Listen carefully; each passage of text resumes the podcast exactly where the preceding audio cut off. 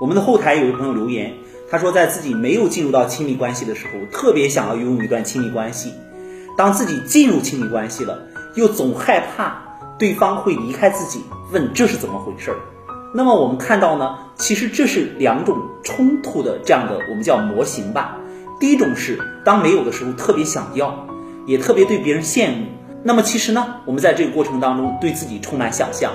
我觉得我如果拥有了，就会牢牢地抓住它，甚至我会经营好它。